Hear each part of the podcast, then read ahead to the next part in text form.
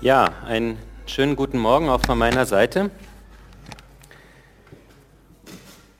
Zum Abschluss unserer Serie über das Buch Ruth, was uns jetzt seit Jahresanfang die letzten acht Wochen begleitet hat, haben wir noch ein spannendes Thema, eine spannende Frage.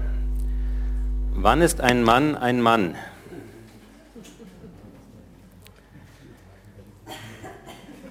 Ich werde uns jetzt heute Morgen keine Zusammenfassung über das Buch Ruth geben im klassischen Sinne.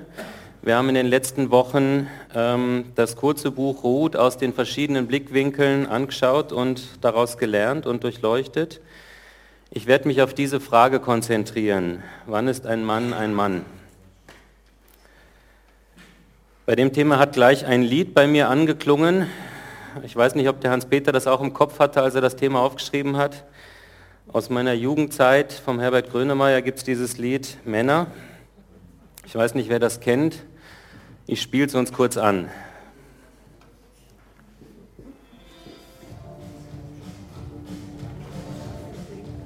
Darf ein bisschen lauter sein.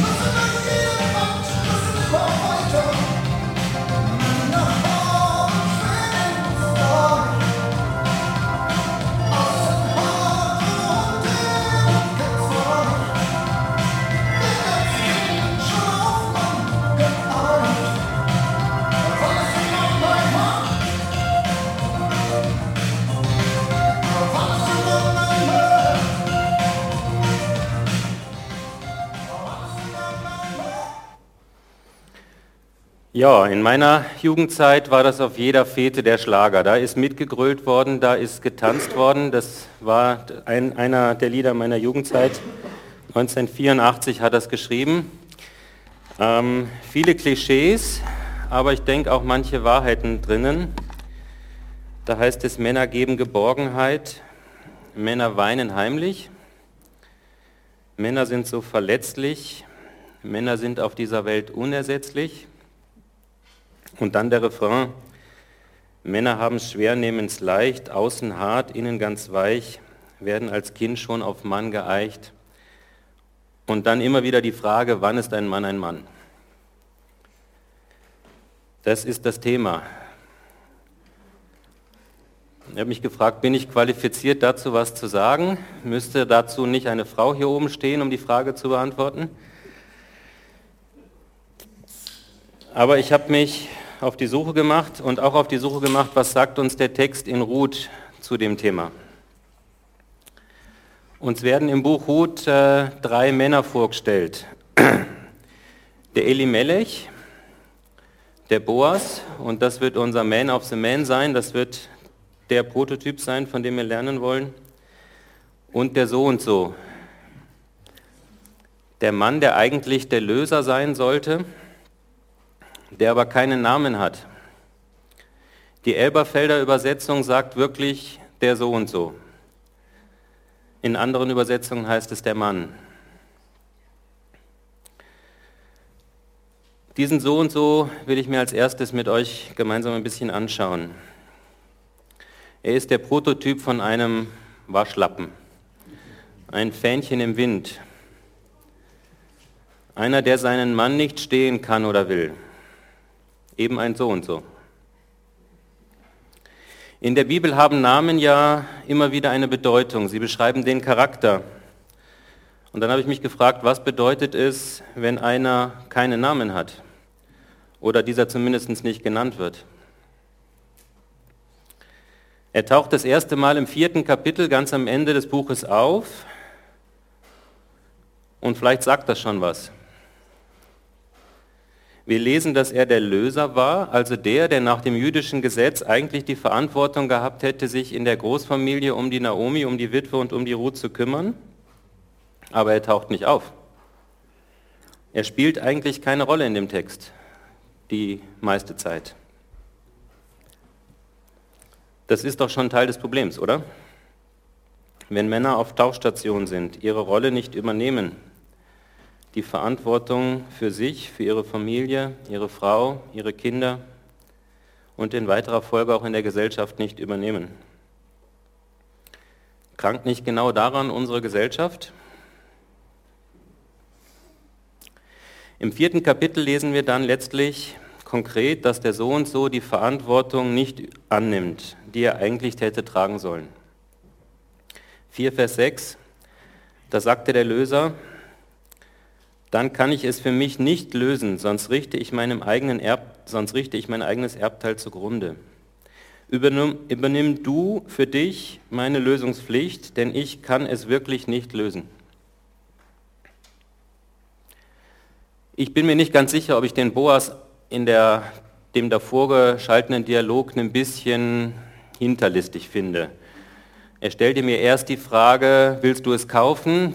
Diesen Grund, um damit quasi die Naomi, die Witwe, zu versorgen? Und er sagt ja. Und dann sagt er, naja, ist dir wohl bewusst, dass damit auch zusammenhängt, die Ruth zu heiraten, ein Kind zu zeugen und all das, was du da jetzt gibst, gehört dir dann gar nicht. Das ist ja fast so ein bisschen durch die Hintertür. Wie dem auch sei, eins steht fest, er übernimmt die Verantwortung nicht. Der so und so übernimmt die Verantwortung nicht. Was hören wir über Elimelech? Elimelech ist doch aktiv, oder? Im ersten Kapitel lesen wir, also erstes Kapitel Buch Hut, ab Vers 1, und es geschah in den Tagen, als die Richter richteten, da entstand eine Hungersnot im Land, und ein Mann von Bethlehem, Juda, ging hin, um sich im Gebiet von Moab als Fremder aufzuhalten, er und seine Frau und seine beiden Söhne. Und der Name des Mannes, war Elimelech und der Name seiner Frau Naomi und die Namen seiner beiden Söhne Machlon und Kilion, Ephratiter aus Bethlehem, Juda. Und sie kamen in das Gebiet von Moab und blieben dort. Was ist das Problem von Elimelech? Er ist doch aktiv, er übernimmt doch Verantwortung. Hungersnot, okay, was nun? Nicht Hände in den Schoß legen, sondern aktiv. Wo können wir hin? Wo kann ich meine Familie ernähren? Das kann vielleicht der ein oder andere auch nachempfinden von uns. Was tun, wenn die Firma pleite geht, wenn man gekündigt wird? Dann muss man aktiv werden, oder? Ich denke, das Problem vom Elimelech ist, dass er Gott nicht gehorsam ist und dass er es alleine macht dass er sich nicht an Gottes guten Ordnungen orientiert, die ganz klar sagen, man soll sich nicht mischen, man soll in seinem Volk bleiben und nicht sich mit den Fremden vermischen. Er fragt Gott nicht, er macht es auf eigene Faust, er nimmt es selber in die Hand, ohne Gott. Kennt ihr das auch?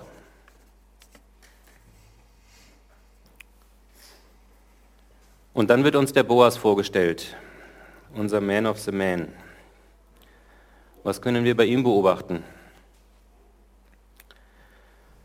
Boas ist aktiv. Er ist ein Grundbesitzer, wohlhabend, wahrscheinlich weil er fleißig war. Wir lesen im zweiten Kapitel, dass er wohlhabend war und im Umgang mit seinen Mitarbeitern aber fürsorglich. Diese scheinen ihn zu schätzen. Und er lässt nicht nur arbeiten, er ist dabei, selber aktiv. Boas ist aber auch großzügig. Und er folgt dabei nicht nur Gottes Geboten, wo es heißt, dass ein Teil der Ernte für die Armen reserviert ist, dass man den nicht ernten soll, sondern zurücklassen soll. Er gibt der Ruth überreich. Er beschenkt die Ausländerin, welche auf seinem Feld aufgetaucht ist und nichts hat, mit weit mehr als er müsste. Dazu hat Karl Helmut ja vor zwei Wochen auch schon gepredigt. Was machen wir mit dem Wohlstand, den Gott uns schenkt? Was lesen wir noch?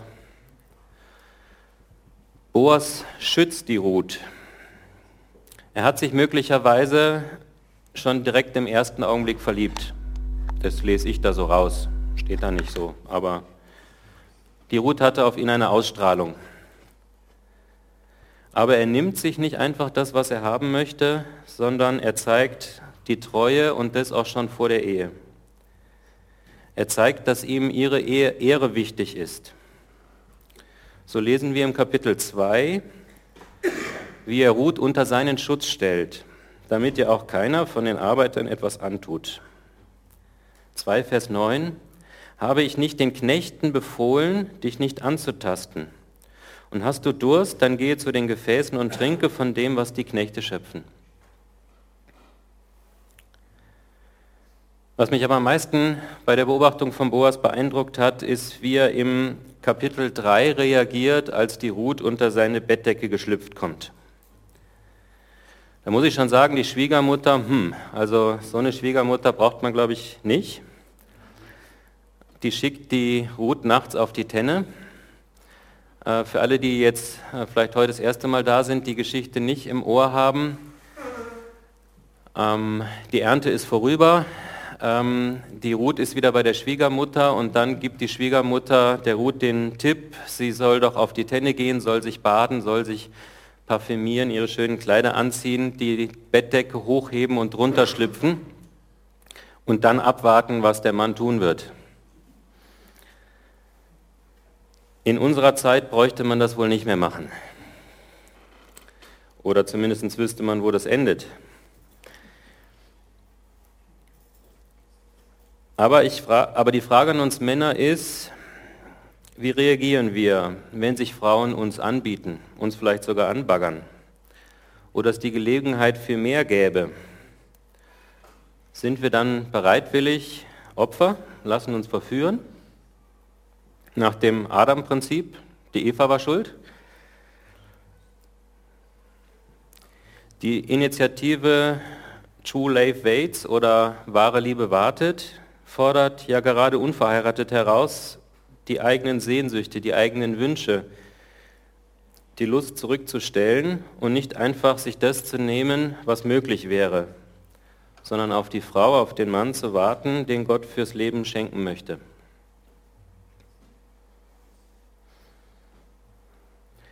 Ich finde, wir können bei Boas sehen, dass Treue vor der Ehe anfängt indem er Ruth auf der Tenne schützt und sie am Morgen nach Hause schickt, weil er erst die Basis für eine Ehe legen möchte. Auf den Punkt gebracht, Boas übernimmt Verantwortung. Er übernimmt Verantwortung für Ruth, für die Schwiegermutter, so wie er auch vorher schon Verantwortung für seine Mitarbeiter übernommen hat. Das ist für mich die Antwort auf die Frage, wann ist ein Mann ein Mann? dann, wenn ein Mann Verantwortung übernimmt. Für sich, für sein Leben. Wenn er, wenn er aktiv ist, aber zugleich auf Gott vertraut. Wenn er Verantwortung für andere übernimmt, für seine Familie, seine Frau, seine Kinder, aber auch in der Gesellschaft.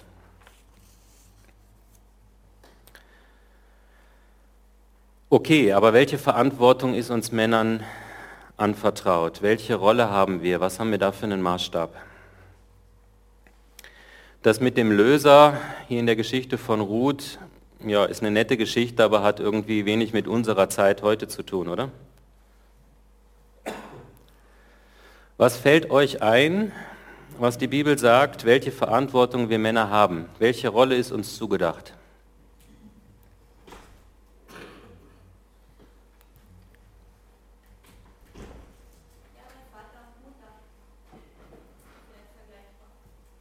Wobei das wahrscheinlich Mann und Frau einschließt, das sollen wir alle tun. Was fällt euch noch ein? Was sollen wir sein als Mann?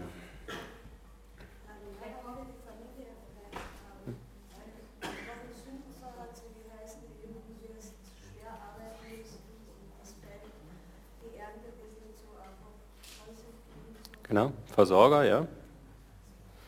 Was noch? Der Schutzbietende. Schutzbietende, ja.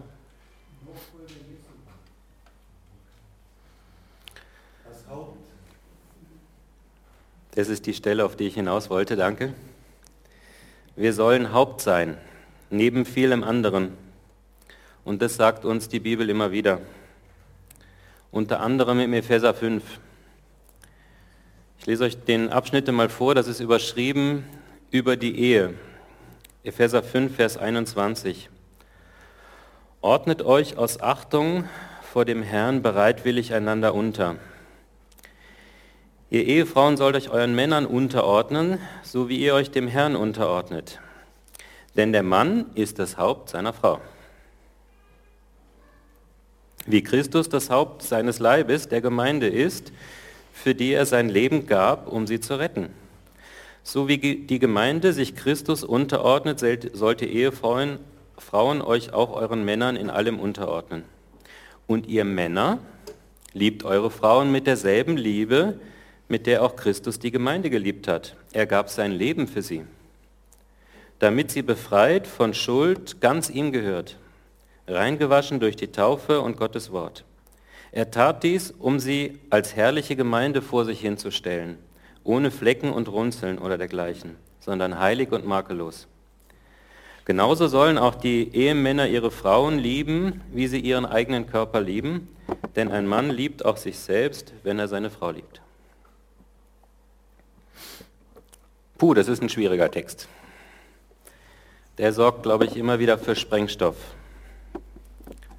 Und vielleicht gerade in unserer modernen, aufgeklärten, emanzipierten, toleranten Zeit kann man da noch mit so einem alten Rollenbild daherkommen. Vielleicht noch für sich selber, aber kann man das als Maßstab hinstellen? Hat das allgemeine Gültigkeit? Ich sage heute ja. Ich glaube, ich bin zutiefst überzeugt, dass Gottes Ordnung für das Zusammenleben gut ist und dass er es gut mit uns meint, wenn er das sagt. Was heißt es aber, Haupt zu sein? Ich denke, es heißt schlicht und einfach Verantwortung zu übernehmen, wie wir das beim Boas gesehen haben. Wir Männer sind aufgefordert, für uns und für andere Verantwortung zu übernehmen. Wenn man genauer hinschaut, dann geht es hier im Epheser nicht um Macht. Darum, dass die Frau kuschen muss oder der Willkür ihres Mannes ausgesetzt werden soll. Nein, es geht darum, dass sich der Mann um das Wohl der Frau, der Kinder kümmern soll. Seiner Frau dienen nach dem Vorbild von Jesu. Wir Männer haben die Aufgabe dafür zu sorgen, dass unsere Frauen sich entfalten können. Sie zu fördern, dass sie zu dem werden, was Jesus mit ihnen vorhat. Sie ermutigen, ihnen Sicherheit zu geben. Ich bin alle vier, sechs Wochen im Wald unterwegs mit dem Theo, das, den ich sehr schätze. Der ist Mentor für mich geworden. Ich erzähle das immer wieder gerne. Und er fragt mich immer wieder regelmäßig, wie geht es deiner Frau? Und sagt, es ist die wichtigste Aufgabe, deine Frau zu fördern, zu ermutigen, dass sie sich entfalten kann.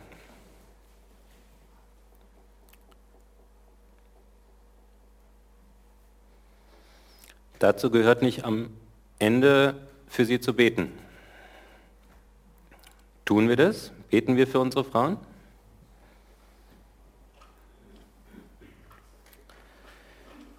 Wir sollten weiter das geistliche Oberhaupt für unsere Familie sein. Das können wir auch bei Mose lesen, wo es da heißt, lehrt eure Kinder die Gebote.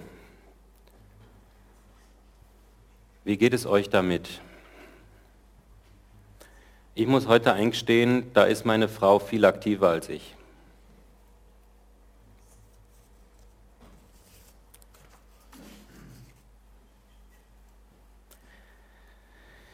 Mir ist in der Vorbereitung auf die Predigt ein Buch in die Hand, in die Hand gekommen, was ich schon länger habe.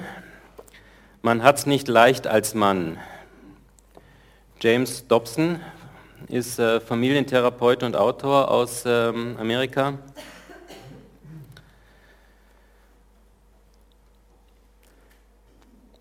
In seinen Büchern beschreibt er immer wieder, wie wichtig es ist, dass Männer die Rolle in der Gesellschaft, in der Familie übernehmen.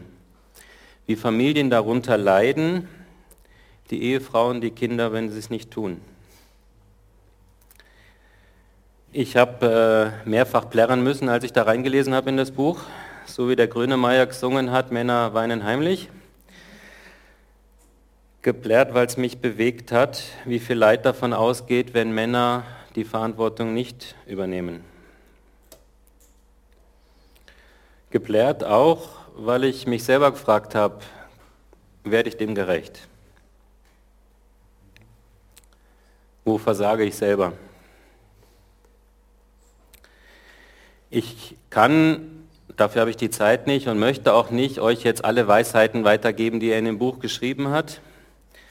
Es geht um den Mann als Vater, als Ehemann, den Mann am Arbeitsplatz, den Mann in seiner Sexualität, mit seinen Gefühlen und nicht zuletzt den Mann in seiner Beziehung zu Gott. Ich kann euch das nicht im Detail vermitteln, das würde den Rahmen sprengen, aber ich möchte euch ein bisschen wachrütteln. Mich hat es wachgerüttelt und möchte euch anzünden in dem Bedürfnis, zu dem Mann zu werden, zu dem Gott euch geschaffen hat. Ein paar ganz kurze Statements möchte ich euch vorlesen aus dem Buch.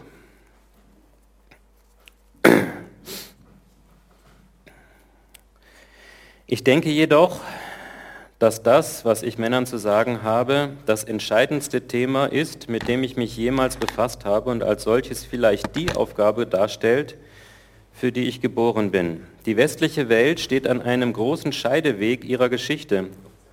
Und ich bin aufgrund der oben erwähnten Erfahrungen der Meinung, dass, dass, unser, dass das Überleben unseres Volkes mit dem Vorhandensein oder Fehlen einer männlichen Führung in Millionen von Familien stehen und fallen wird. Warum messe ich dem der Rolle des Mannes für das Überleben einer Kultur eine so entscheidende Rolle zu? Weil keine moderne Gesellschaft stärker zusammenhalten kann als die einzelnen Familien, aus denen sie sich zusammensetzt. Und dann schreibt er, dass das der Frau meistens mehr bewusst ist als den Männern. Die Frauen wissen das und die Männer sind blind. Und dann zitiert er einen Brief. Eine Art der Briefe, die ich am häufigsten erhalte, kommt von Hunderten von Frauen, alle die, gleiche, die alle die gleiche Frage stellen. Mein Mann übernimmt in unserer Familie nicht die geistliche Führung. Er scheint nicht zu merken, welche meine Bedürfnisse sind und was die Kinder brauchen. Wie kann ich ihm das deutlich machen? Dann schreibt er weiter, deshalb glaube ich mit allem, was in mir ist, dass wir Männer die Schlüssel zur Bewahrung der Familie in der Hand halten. Wenn wir Männer dazu bringen können, einmal lange genug innezuhalten und sich der Probleme anzunehmen, dann werden wir, dann werden manche von ihnen Änderungen herbeiführen, die zum Überleben nötig sind. Und ich bin sicher, dass wir Frauen diesem Beispiel folgen werden. Das Buch ist das erste Mal 1980 erschienen, in der ersten Auflage. Das ist schon 30 Jahre her. Aber ich glaube, die Gesellschaft hat sich da noch mehr zugespitzt und das Leid ist noch größer geworden.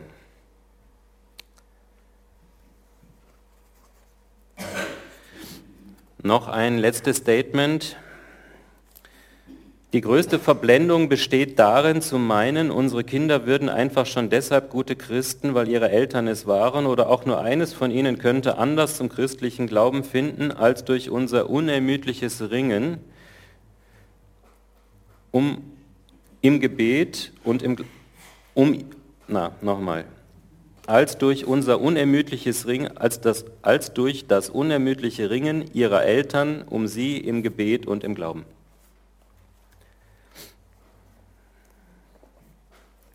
Nichts geht von alleine. Von alleine geht es abwärts.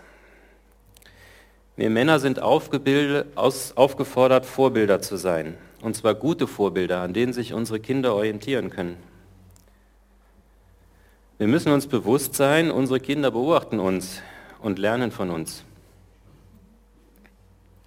Die Frage ist nur, was sie lernen. Ich möchte euch noch einen Teil aus der Einleitung gleich vorlesen, die mich sehr bewegt hat. John Dobson schreibt, dass er das Buch seinem Vater widmet, dass er viel von seinem Vater gelernt hat und das nun aufschreibt, dass sein Vater das Vorbild war und ist, was ihm gelehrt hat, was er jetzt weitergeben will. Als sein Vater gestorben ist an einem Herzinfarkt, hat er eine Rede dann gehalten beim Begräbnis und daraus lese ich euch eine Passage vor.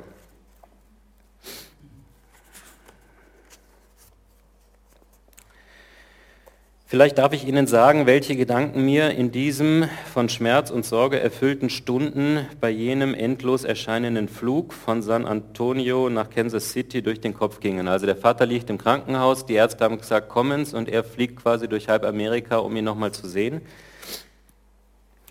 Ich machte eine innerliche Reise in die Vergangenheit. Wie in einem Kaleidoskop zogen frühere Kindheitserinnerungen an mir vorüber. Ich dachte zurück an die glücklichsten Tage meines Lebens, als ich zwischen 10 und 13 Jahren alt war. An einem Wintermorgen standen Vater und ich sehr früh auf, noch vor Sonnenaufgang.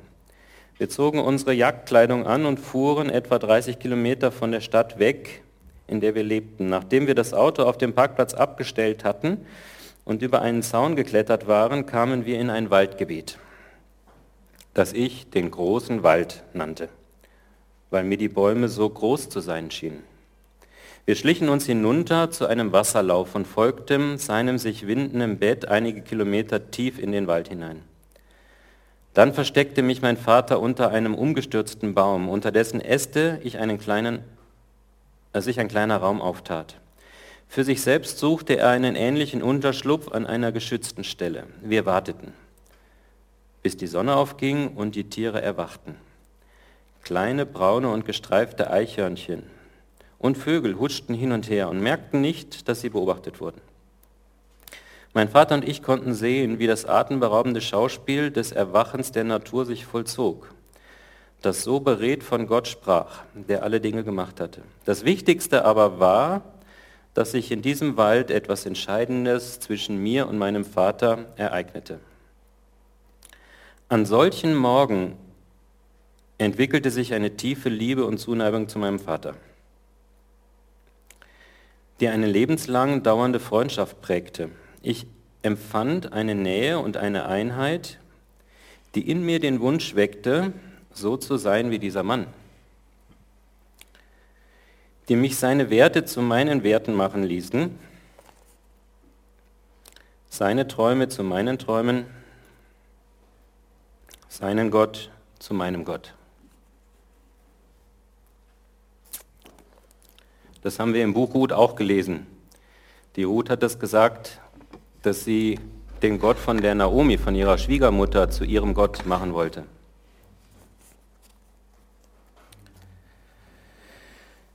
Dies waren einige Gedanken, die mir bei jener einsamen Flugreise im September in den Sinn kamen. Dann erfasste mich eine andere Welle von Gefühlen, als ich an meine eigenen Kinder dachte. Ich fragte mich, an welche Dinge, die sich wohl erinnern werden, wenn ich einmal selbst an der Schwelle des Todes stehen werde.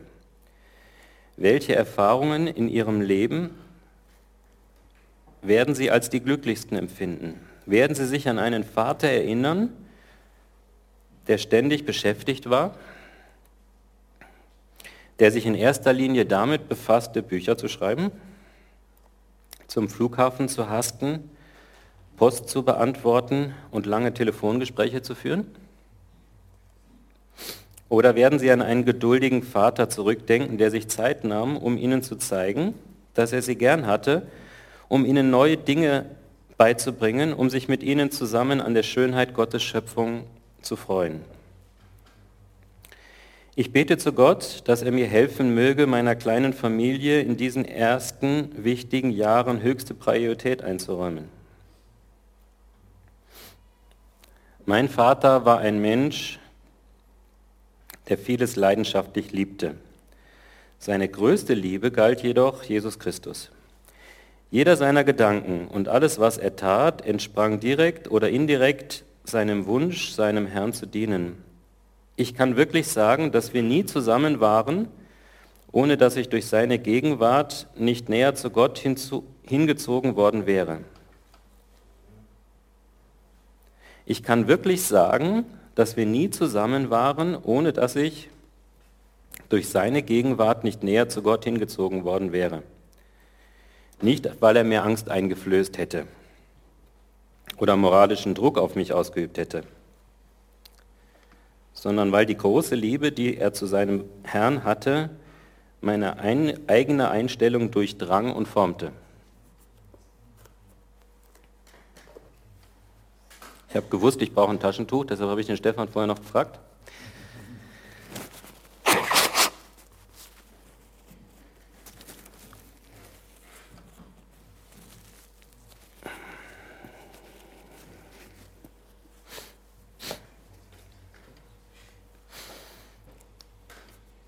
Was mich bewegt hat, ist die Beziehung, die dieser James Dobson zu seinem Vater hatte. Die Liebe zu ihm, das Vorbild, das sein Vater für ihn war. Ich muss sagen, die Beziehung zu meinem Vater, die war nie so intensiv.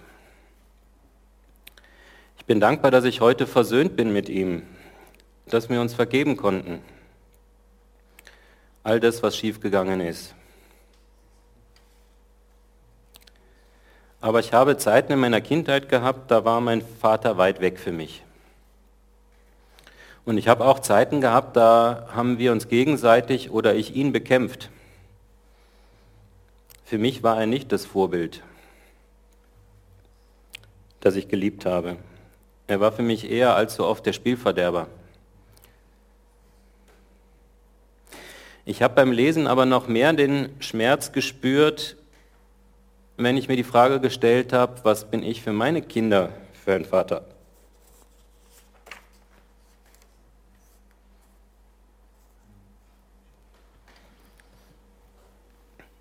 Ein Stück weit Trauer über das eigene Versagen.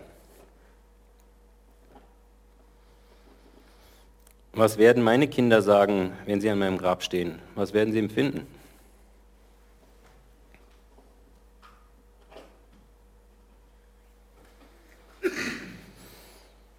Komme ich selber der Verantwortung nach für die Menschen, die Gott mir anvertraut hat?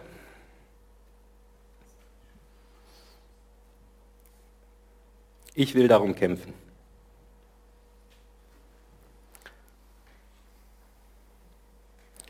Das habe ich mir wieder, wieder, neu vorgenommen. Ich will euch heute kein schlechtes Gewissen machen, das bringt überhaupt nichts. Das hilft keinem weiter. Ich will euch aber herausfordern, das heute und die Zukunft zu gestalten. Es ist nie zu spät, Verantwortung zu übernehmen.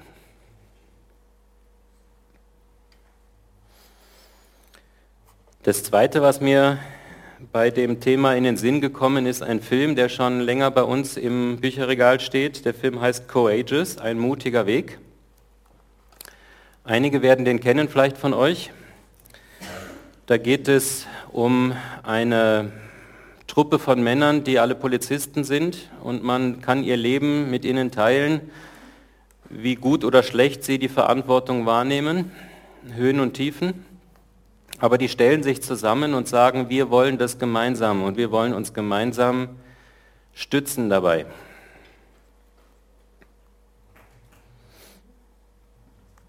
die verbünden sich, um gemeinsam der Verantwortung nachzukommen. Und dazu möchte ich uns ermutigen heute Morgen. Teilen wir miteinander unsere Kämpfe. Ermutigen wir uns. Fordern wir uns gegenseitig heraus, Männer zu werden, zu denen uns Gott geschaffen hat. Zum Abschluss möchte ich uns eine kurze Szene aus dem Film vorspielen. Es ist fast ein bisschen kitschig, aber es ist halt amerikanisch. Ähm, und es ist ein Film, aber diese fünf Männer legen ein Gelöbnis ab. Und das ist starker Tobak. Das schauen wir uns kurz an.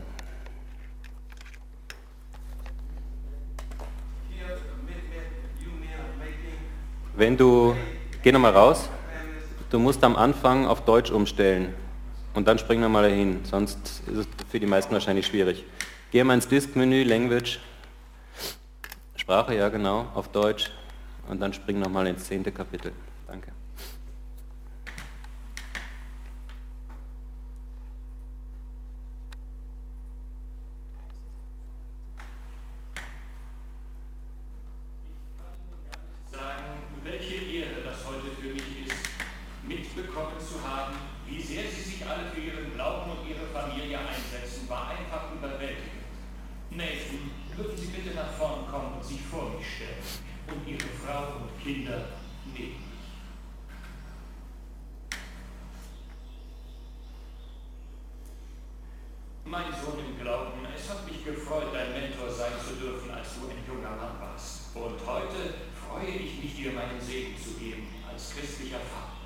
du bereit, vor Gott und deiner Familie das Versprechen abzugeben? Ja, yes.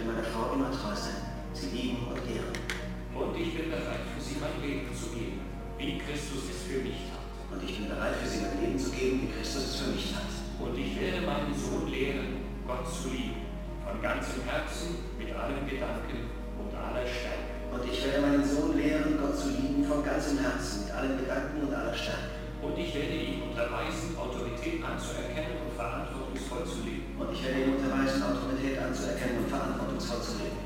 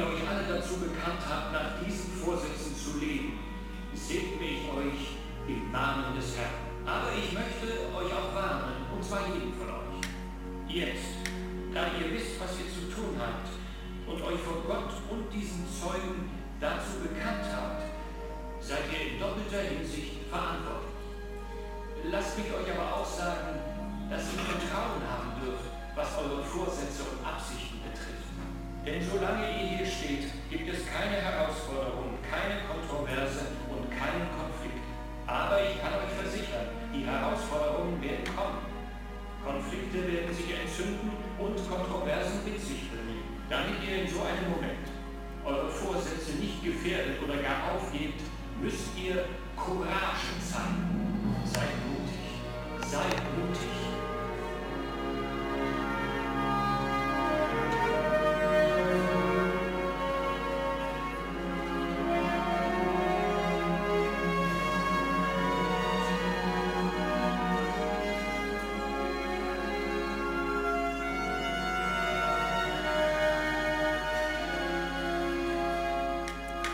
Soweit mal, danke. Stark, oder? Ja. Wer das lesen will, ich habe äh, Ausdrucke davon mitgebracht, von diesem Gelöbnis, kann man am Ausgang mitnehmen. Ich hätte Lust, mal wieder einen Männerfilmabend zu machen und den Film gemeinsam anzuschauen. Wurscht, ob man ihn schon kennt oder nicht. Ich glaube, er ist gut. Es geht darum, die Sehnsucht, das Feuer wach zu halten. Nicht einfach alles laufen zu lassen. Sich nicht von außen steuern zu lassen, gelebt zu werden, sondern selber aktiv zu werden. So wie Boas. Im Vertrauen auf Gott, in den Ordnungen, die er uns gegeben hat, damit unser Leben gelingt. Dazu passt jetzt, dass ich nochmal einladen möchte zur Männerfreizeit nächstes Wochenende. Äh, gut getimt. Männerfreizeit von Freitag bis Sonntag, sich einfach mal mit anderen Männern zurückziehen aus dem Alltag, vielleicht auch reflektieren über das Thema, sich gemeinsam stärken, sich prägen zu lassen von Gottes Wort. Wir werden über das Thema nachdenken, wie Gottes Beziehung oder meine Beziehung zu Gott mich verändert als Mann. Ich lade euch ein, nehmt euch die Zeit, fahrt mit. Ich werde fahren. Wer kommt mit?